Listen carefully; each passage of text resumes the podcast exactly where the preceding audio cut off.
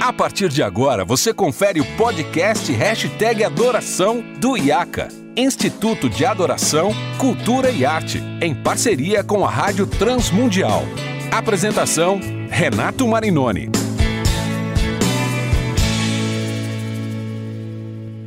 Olá, seja muito bem-vindo a mais um episódio, episódio número 41 do podcast Hashtag Adoração. Podcast esse que é produzido pela Rádio Transmundial em parceria com o IACA, Instituto de Adoração, Cultura e Arte.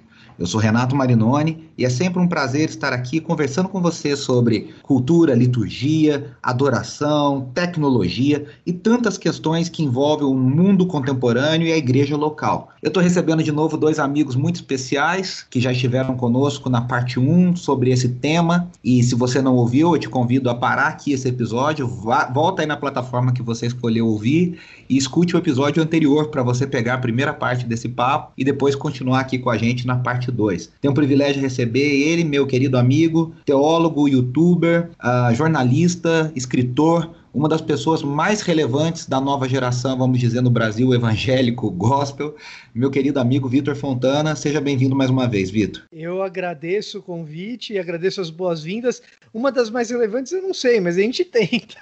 E também recebendo meu querido amigo, colunista do Instagram do IACA, tá sempre com a gente. Uh, ele também que é teólogo e especialista em marketing digital. Felipe Bittencourt, direto de Campo Grande, no Mato Grosso do Sul. Felipe, seja bem-vindo mais uma vez. Valeu, Renato. Obrigado pelo convite mais uma vez. E ó, quero confirmar as palavras do Renato em relação ao Vitor, hein? Assina embaixo aí em relação a isso. É isso aí, muito legal. Ô, Vitor, falando disso, então vamos, já vamos jogar isso no assunto, né? A gente falando de redes sociais, e no primeiro episódio a gente falou bastante sobre como consumir isso e, e o que está por trás e tudo mais. E agora eu te pergunto, você produzido conteúdo para o seu YouTube, para o Twitter, e tá no Instagram, e comenta, e participa, e tá no Bibotalk, e, e, e sempre nesse mundo virtual. Como que a gente, como cristão, tem que se inserir, porque não é pecado produzir conteúdo, não é pecado estar nas redes sociais, ninguém está falando isso, mas como procurar um equilíbrio para a gente ser influente sem deixar o coração ali buscando influência, ou como é, me preocupar com os números, mas também sem ficar escravizado pelos números. Como é que a gente equilibra isso, Vitor? É, Renato, eu acho o seguinte: primeiro, ser consumidor ou criador de conteúdo nas redes sociais não é pecado necessariamente, porque pode Pode ser. Essa, essa é a primeira coisa que a gente tem que ter em mente. Não é necessariamente pecado, mas pode ser, dependendo de como você faz. A segunda coisa que eu reputo como muito importante é entender o seguinte: co como fazer isso sem ser escravo dos números, sem ser escravo do algoritmo? É assim você já é escravo dos números e do algoritmo. Então, se você partir do pressuposto que você tem um jeito de não ser, você já está indo para essa batalha derrotado porque você subestimou o tamanho do seu inimigo. O tamanho do seu inimigo é maior do que esse que você está pensando. Então, o que a gente tem que entender é o seguinte: essa é uma batalha que se trava levando em consideração as enormes limitações com as quais a gente está lidando. Ah, mas você está dizendo então que o cristão já é escravo de algo? A gente é escravo de Jesus. É verdade, a gente é escravo de Jesus e não mais do pecado. Isso é verdade. E Deus é muito mais poderoso do que um algoritmo e do que as redes sociais. Não resta dúvida em relação a isso. Mas a gente jamais pode é, deixar de lado a ideia de que a nossa nosso coração é uma fábrica de ídolos. Isso era verdade na reforma, isso é verdade hoje. Não, não deixou de ser. A gente se apega muito fácil. Então, o que, que me resta? Bom, me resta tentar trazer um pouco de intencionalidade para um mundo que é completamente caótico e um pouco de intencionalidade abençoada pelo Espírito Santo de Deus. Me resta trabalhar no meio de um mundo distópico com um pouco de um topos no qual Jesus esteja. É, eu costumo dizer isso com frequência, né? Que o evangelho ele não é utópico na ideia de um não lugar. Ele é cristotópico no sentido que a gente traz, traz Cristo para o topos, para o lugar. E a realidade da mídia social é uma realidade distópica. Ela não é utópica. Ela é uma completa distopia, um completo caos numa determinada praça. Ora, o, o que vai trazer, e esse talvez seja o grande erro do dilema das redes, porque o que vai trazer ordem para uma realidade distópica que não é apenas a realidade das redes, a realidade desse mundo é uma realidade distópica. O que vai trazer ordem para esse caos não é pensar na utopia, não é pensar em, nossa, como será, como seria ideal o mundo que a besteira das redes começou nesse idealismo do Vale do Silício de é. como seria ideal um mundo democrático assim, um mundo mais justo, né? Exato. O que vai trazer ordem para esse caos é uma cristotopia, é trazer Cristo para esse ambiente, é trazer Jesus para esse ambiente para esse topos, para esse lugar. O grande risco que se corre é você querer trazer Jesus para esse ambiente seguindo exatamente as regras que esse ambiente criou. Cara, não é assim que a coisa funciona. Isso para mim é o que as pessoas. Você pegou o ponto-chave do negócio. As pessoas não se dão conta, elas jogam na regra do negócio tentando dar uma aparência gospel, né? Uma, falar de Jesus. Então, então o que, que acaba acontecendo? Por exemplo, o algoritmo ele te joga. E aí você conhecer o jogo é importante. Você conhecer o algoritmo é importante. O algoritmo ele te joga para se relacionar com pessoas que pensam como você. Ele te joga para o nicho. O algoritmo te joga para o nicho. Se você sabe disso, você tem que ter um esforço consciente para não estar tá só no nicho. Então você, a, o negócio dos web crentes que eu acho um treco que começou maravilhoso, muito bom. Num certo sentido, depois de um certo tempo, aquilo vira o quê? É o crente falando com o crente para o crente, com linguagem de crente, você sendo crente. Se você conhece o algoritmo, você vai querer conversar com alguém que não seja o nicho gospel. Estou dando hum. um exemplo de como agir na contracorrente do algoritmo. É, isso Você... vale para a direita, para a esquerda, isso, pra... é, isso, eu estou falando tudo, do. Eu, né? eu tô falando do nicho gospelizado, mas poderia ser direita, poderia ser esquerda, poderia ser progressista, poderia ser o extremo centro, que até o documentário brinca um pouco com o extremo centro, poderia é. ser o nicho da cultura pop, entre tantos outros. Isso para brincar com um aspecto do algoritmo que é essa concentração de nicho de só conversar com quem concorda comigo. Mas existem muitos outros. E, e aí o que acontece? Na medida em que eu transformo essas regras do jogo em algo contracultural, eu acabo fazendo com que essas regras do jogo me sirvam de escravas e não o contrário. Mas isso, é isso é muito é, difícil. Isso é fabuloso. E assim, Felipe, isso que o Vitor falou e você vive essa realidade, você trabalha com isso. Eu, é a minha crise, por exemplo, com alguns movimentos dentro do. A gente até tem um episódio aqui que eu conversei com o Leonardo Cruz, com o Igor Sabino, que vocês conhecem também, são nossos amigos, é, sobre os movimentos neocarismáticos, né? Por exemplo, tem um no Brasil, eu não preciso citar nomes aqui, mas assim, que usa o marketing digital pesadamente, né? Fortemente, tem resultados astronômicos. Mas aí é aquilo, né? Eu, eu tento colocar a linguagem do evangelho seguindo fórmula de lançamento, seguindo método tal, e às vezes causa um estranhamento, né, Felipe? Assim, as pessoas estranham os e-mails, estranham a linguagem. É um negócio que às vezes fica meio forçado. Tinha que fazer uma pode-se usar as técnicas, mas tinha que fazer uma revisão, tinha que fazer uma redenção dessas técnicas, né, Felipe? É, isso aí é uma coisa que eu comento bastante, principalmente com os missionários, que é um, é uma galera assim que eu estou um pouco mais próxima, né?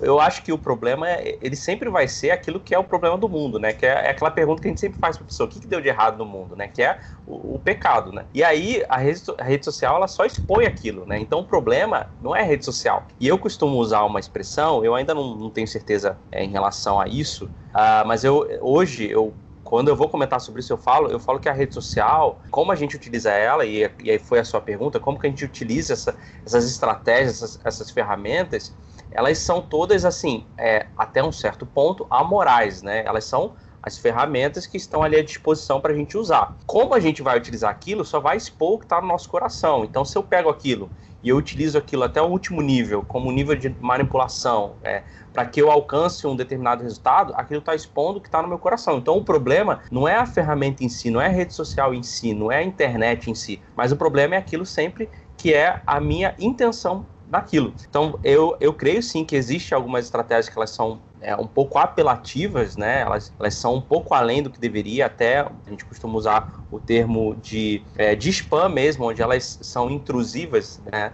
é, elas sim é, são como intrusos na nossa vida de uma forma muito agressivas, mas elas estão expondo o que está no nosso coração. Então, se a gente tem um movimento que utiliza dessas ferramentas de uma forma que está ultrapassando ali o limite até da privacidade, ou é, usando como uma manipulação, ou usando ali de é, conteúdos que a gente olha e sabe quando a coisa, cara, tem uma coisa errada aqui nisso, é tá expondo só o movimento em si, o coração por trás do movimento, né? Então, é, esse cuidado que o Vitor falou, ele é um cuidado que ele tem, no final, cara, vai estar tá sempre relacionado com o quanto a gente tem de intenção. Então, cara, isso é muito complicado, né? É muito difícil.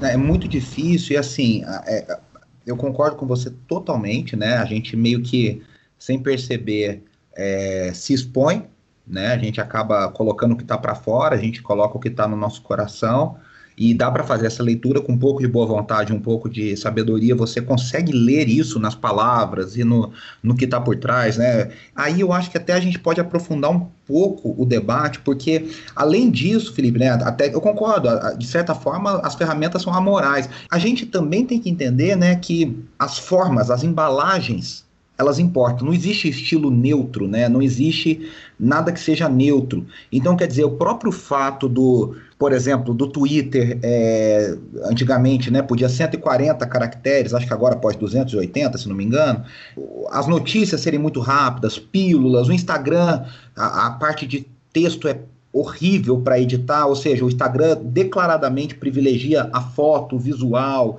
ah, o YouTube faz vídeos pequenos e viralizam vídeos pequenos. Isso vai moldando uma geração, né? A nossa capacidade de atenção, a nossa capacidade de reter alguma coisa, a nossa busca incessante pela novidade, é, a própria o brilho da tela, o jeito de segurar o celular. Enfim, a gente não pode também achar que isso não influencia, né, Vitor? A embalagem, é, o método, né, que, que isso passa tem alguma influência, né? Não é, não é completamente neutro, né?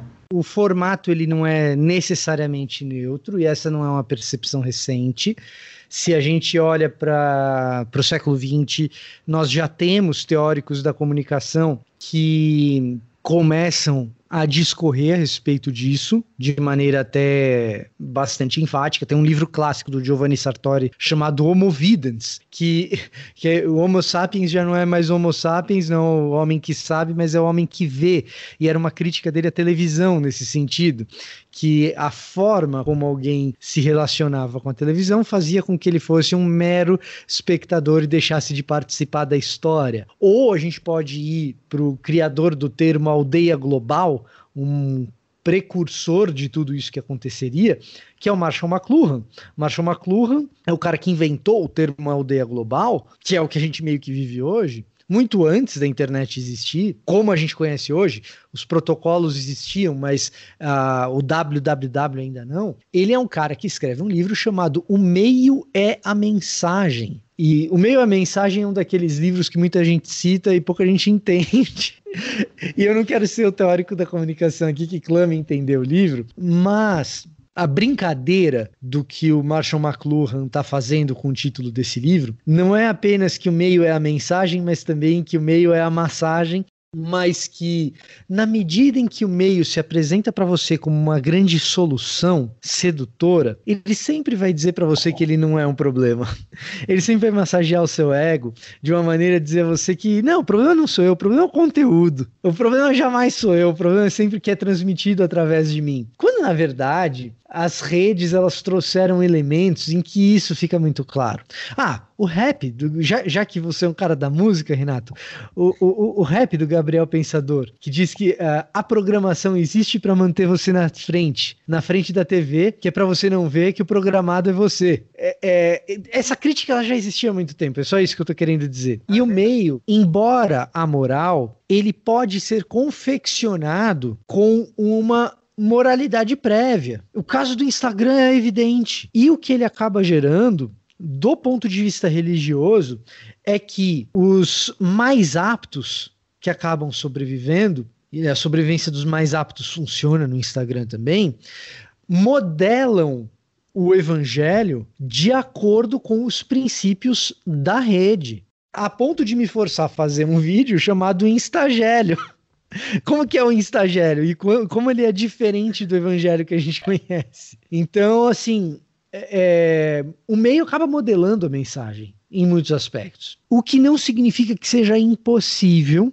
de ser relevante nessas redes, mantendo a pureza do evangelho. Não é impossível, mas exige um grau de intencionalidade grande e de conhecimento de como a rede funciona para você não se deixar ser pego pelos, pelas armadilhas que a própria rede propicia. Não é só o fato de permitir pouco texto que o Instagram torna as coisas nocivas. É o fato do Instagram ter elevado a décima potência a exposição da vida pessoal com os stories. É o fato do Instagram é, querer fazer com que você seja capaz de produzir uma mensagem que seja relevante com um breve snippet de, de um, um, breve drop, uma, uns 10, 15 segundinhos de uma mensagem. Para você passar uma mensagem complexa em 10 ou 15 segundos, você não precisa super.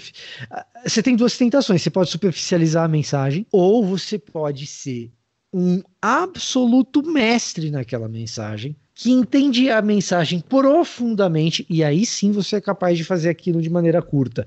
O que é algo assim, muito, mas muito, mas muito difícil. Agora, você acha que, que o Instagram é um problema? Bem-vindo ao mundo do TikTok. Essa é outra, é outra questão, né? O TikTok está potencializando questões do, do, do, Instagram, né? Quer dizer, a parte ruim, mas ao mesmo tempo tem gente militando ali, né, Vitor? Tem gente militando pelo evangelho no TikTok também, né? Ah, eu sou um deles.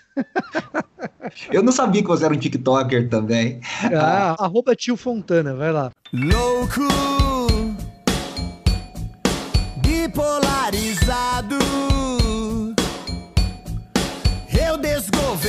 Sem direção,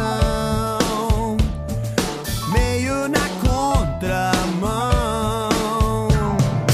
Falso, anabolizado, completamente inchado numa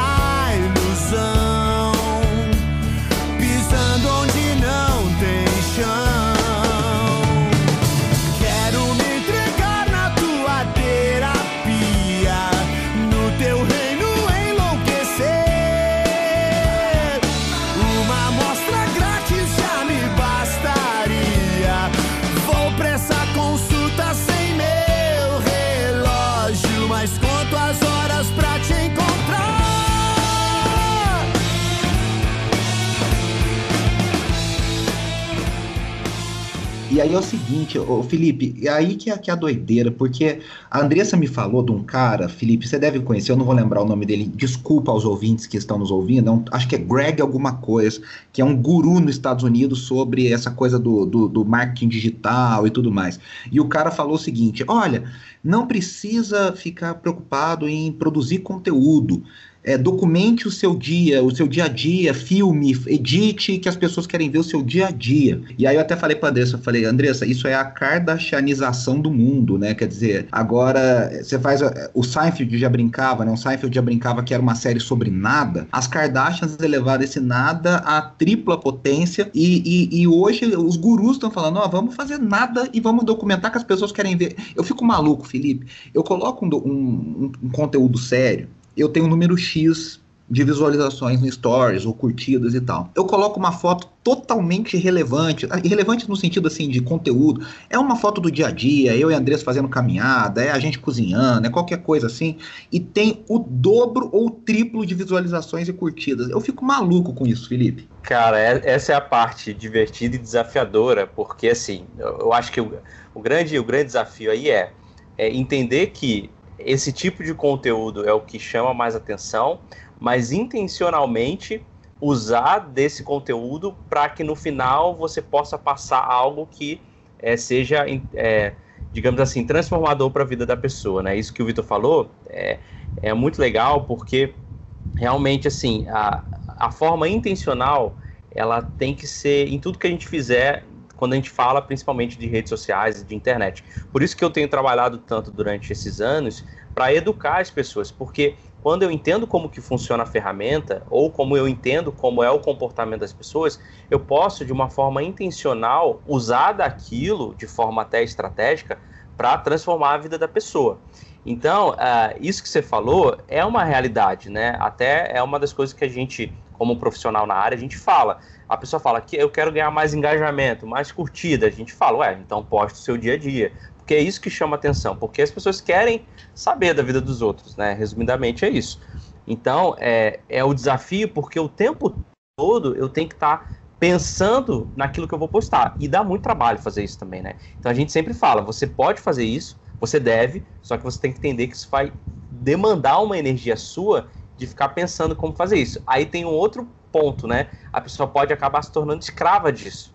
Que aí é muito Exato. difícil também, é um outro desafio, né? É um equilíbrio muito maluco. E assim, a gente tem quatro minutinhos para encerrar, e eu queria encerrar, além de. Eu quero ouvir vocês falando os canais de vocês. Então, esse aí do tio Fontana eu não sabia dessa, tio Vitor, enfim. Uh, vamos. Tio Vitor era do Café Latimbum, né? Vamos, vamos Vamos. Eu quero só saber o seguinte: o que me chamou muito a atenção no documentário foi que no final todos aqueles gurus da, do Vale do Silício falaram que os filhos deles não têm redes sociais. E vocês, como é que vocês usam e, e, e fazem um, esse equilíbrio para vocês? Vitor, você, como é que você faz isso aí pessoalmente? Antes de qualquer coisa, eu queria indicar para aqueles que nos escutam e podem ler em inglês, para as editoras brasileiras que têm interesse num livro fantástico sobre isso, que pode ser traduzido em português, um livro de uma teórica chamada Sherry Turkle, que chama Reclaiming Conversation, tipo, recuperando a conversação e como o telefone celular, o smartphone, alterou as dinâmicas de diálogo dentro das famílias. Lendo esse livro, Renato, eu tenho a convicção de que telefone celular, smartphone e rede social é para uma fase um pouco mais avançada da vida mesmo, não é para criança. Definitivamente não é para criança. Como as telas atrapalham a coisa. Eu, pessoalmente, aí sendo muito rápido, Renato, eu também não posso cuspir num prato que eu como e que me ajudou brutalmente. No último ano que passou, eu tive um problema que eu estava nos Estados Unidos e a minha esposa teve que vir para o Brasil para resolver algumas emergências aqui. E eu passei um longo período distante da família, sozinho, fora do país, sem a minha esposa, sem meus pais, sem ninguém, sozinho, sozinho. E para piorar, começou o lockdown lá. Então eu já estava sozinho e ainda teve lockdown. O que salvou a minha, a minha sanidade mental foi o uso das redes sociais. Então elas têm sim um uso racional bom que pode ser bem feito, é, que serve a um bom propósito. Dá para fazer. Entretanto, se você não estipular regras, a sua vida vai ser um caos. É igual vida financeira. Se você não tiver um fluxo de caixa, a sua vida financeira vai ser um caos. Se você não colocar lá quanto que entrou e quanto que está saindo, sua vida financeira vai ser um caos. É igual a organização do seu tempo. Se você não tiver uma agenda, sua vida vai ser um caos. Tem gente que gosta de viver no caos. Eu acho extremamente problemático mas você tem que estipular alguma regra. E o que é mais complicado e que eu acho que a gente deveria prestar bastante atenção em quais são essas regras que a gente estipula, é porque esse é um inimigo que a gente ainda não aprendeu a combater. Não tem melhores práticas ainda. A gente não sabe muito bem quais são. No documentário tem algumas boas, na, naquele finzinho de documentário. Não clicar no vídeo que o YouTube te recomenda como alguém que vive de YouTube, gente. Essa eu achei fantástica. Clica naquilo que você procurou no YouTube, não naquilo que o YouTube está te recomendando na primeira página. Clica naquilo que você se inscreveu. Vai lá na página de inscritos e não naquilo que o YouTube está te recomendando na primeira página. Essa é uma ótima já. E você, Felipe? O que, que você pessoalmente, particularmente, faz aí na sua casa, com a sua esposa? Como é que funciona isso? Olha, uh, eu acho que eu sou um ponto fora da curva, Renato, porque como eu trabalho com isso, quando eu saio do computador, cara, eu, eu realmente saio fora. Eu, eu dificilmente vejo, por exemplo, stories ou, ou postagem dos meus amigos, porque, por incrível que pareça, eu passo pouco tempo dentro da rede social como um entretenimento, né? Então, quando eu estou na rede social, normalmente é a trabalho com algum cliente. Então, até meus amigos brigam comigo porque eu não vejo mesmo assim. Mas é porque eu acho que eu trabalho com isso, então eu fico um pouco saturado. Então, eu, eu não tenho muito problema com isso, né? Mas isso que o Vitor falou é o que eu recomendaria. Uma coisa que as redes sociais fazem e até os aplicativos fazem é sempre ter aquela opção de recomendar o que é melhor para você. Inclusive, na hora que você baixa o aplicativo, às vezes tem essa opção. Tipo, você quer que o aplicativo te recomende o que é melhor para você e aí ele vai personalizando a partir do que você gosta. Isso é um engano, porque entra naquilo que a gente comentou não é o que é melhor para você, é o que é melhor para eles, que ele sabe que chama mais atenção de você. Então, evita isso, tira isso e vá sempre no personalizado. O que é o personalizado?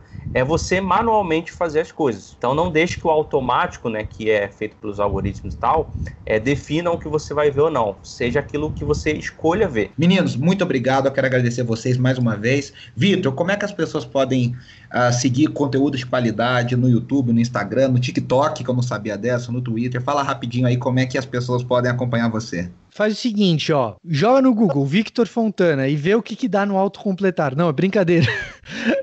arroba tio Fontana no TikTok, arroba Victor Fontana no Twitter e se você digitar Victor Fontana no YouTube, você também me encontra. Muito legal, obrigado, viu, amigo? Valeu mais uma vez. Felipe, você, como é que as pessoas seguem o seu conteúdo? Além de toda, é, não toda, mas sexta-feira tem a sua coluna, tem a coluna de comunicação lá no IACA, no arroba IACA Brasil. Como é que as pessoas podem seguir o seu conteúdo e tudo que você tem feito? Olha, Renato, acho que o melhor caminho é o Instagram nesse momento, que eu divulgo tudo que eu faço lá. Ah, então pode procurar lá Felipe, é com I, tá? Felipe Bitem, de Bittencourt, só que com um T só. E também, uh, eu acho que o canal do YouTube, também, se você botar Felipe Bitten, você vai achar, que é onde eu é, compartilho muito conteúdo de capacitação e treinamento é, nessa área de comunicação para missionários especificamente também. É, então, vocês podem dar uma pesquisada e eu tenho uma agência também nessa área e vocês vão descobrir tudo isso lá no meu Instagram, no meu, no meu YouTube. Muito legal. Meninos, muito obrigado mais uma vez. Eu quero agradecer você que nos ouve também. Semana que vem voltaremos com mais um assunto que eu espero seja muito interessante, mais convidados especiais. Lembrando que você pode seguir o conteúdo do IACA lá no arroba IACA Brasil e a Rádio Transmundial, todo o conteúdo, todos os programas, todos os podcasts da Rádio Transmundial, muita coisa boa, com Itamir Neves, Luiz Saião, Nelson Bomilcar e tantas pessoas lá no transmundial.org.br. Um grande abraço e até semana que vem.